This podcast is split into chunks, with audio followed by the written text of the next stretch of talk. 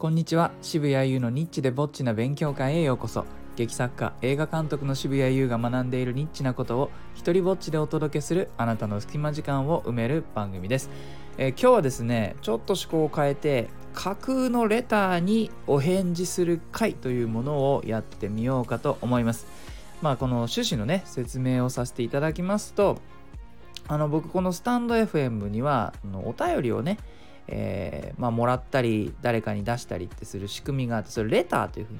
呼ばれていてでまあそのレターをもらったら、えーそれに答えたりして、えー番組を放送できるっていう仕組みがあるんですけれども僕はですねそのそういうのが届いちゃうとどうも気になって返事しなきゃなみたいな風になっちゃう性格なのであのこの機能をこう今使えないようにオフにしてあるんですね。だからレターは届かないんです。なので架空の私が作ったこういうレターが届いたよという体で、えーそれを読んで返事をしていくというもう遊びですね、えーの回をやろうと思います、えーでは早速いってみましょうえーと、1つ目のレターをお読みします。ラジオネームピンチョスさん。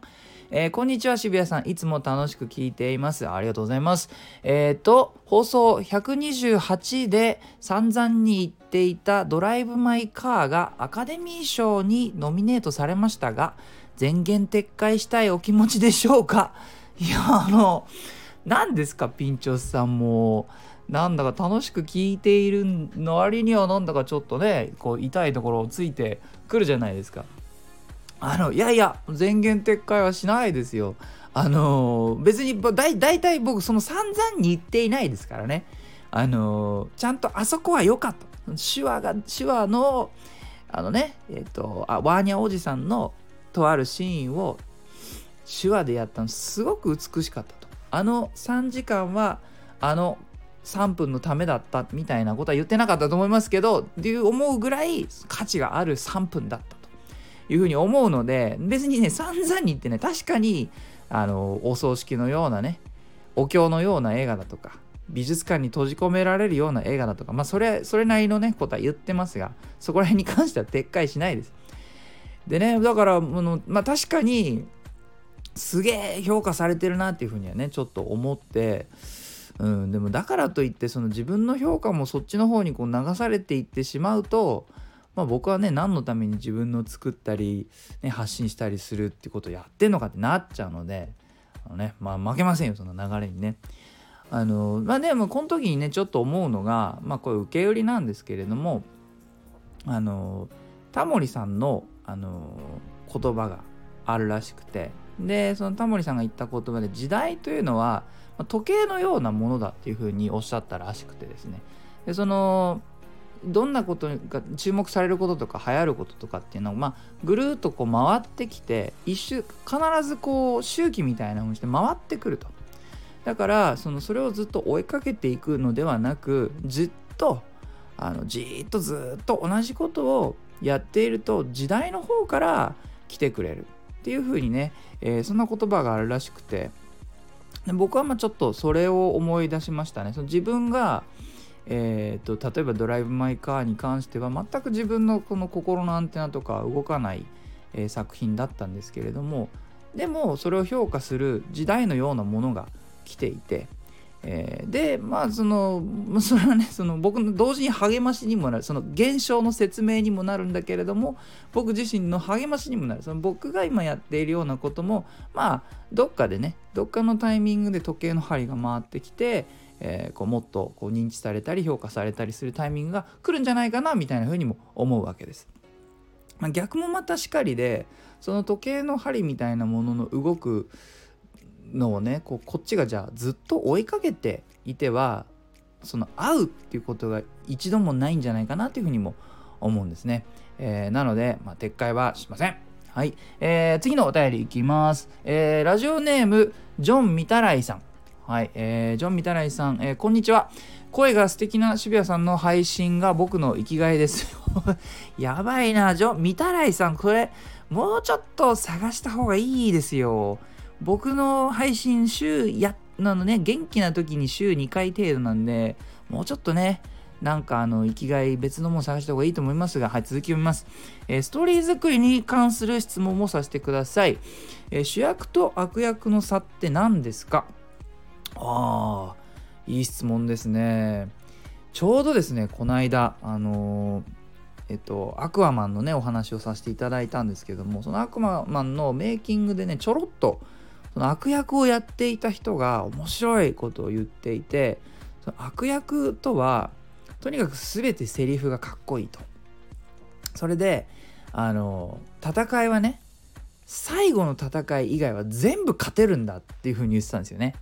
あ、これ面白い。原文では、You have all the good lines and you win all the battles except for the last one っていうふうに言ったんですよ。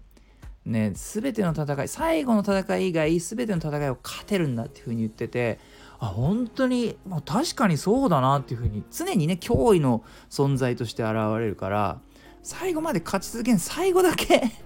負けるという定義をしていて、あ、すごくシンプルで今まで聞いたことない、まあ、もしかしたらねどっかにあるのかもしれないですけどなんだかね悪意がどうとかそうではなくこの人の場合は行動と結果だけあのねその要素として引き引っこ抜いて言葉にしてくれたなというふうに感じました。なので主役に関しては逆のことが言いますよね。最後以外の戦い全て負ける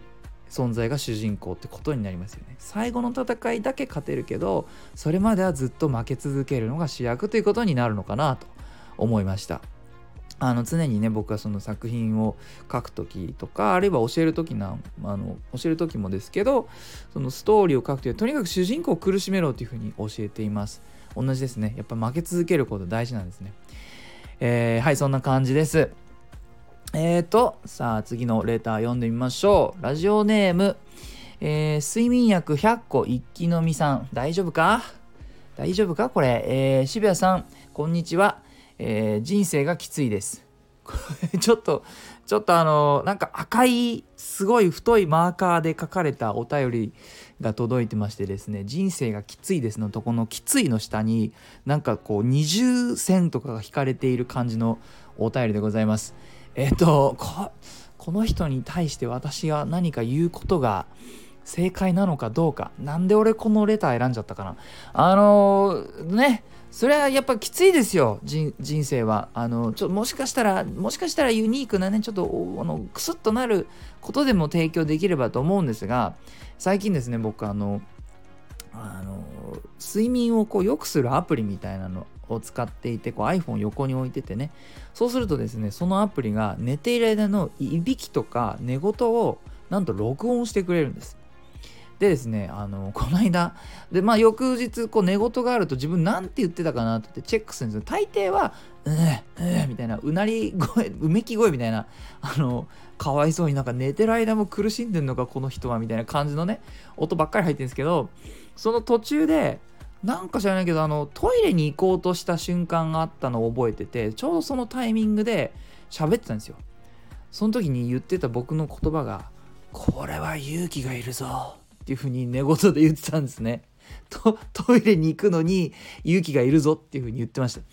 なのでねラジオネーム睡眠薬100個一気飲みさん。あのトイレに行くことすらやっぱ勇気がいることなのでそれよりも難易度の高いそしてスケールのでかい人生はきつくてもあの当然なのかなと思います、えー、頑張ってください、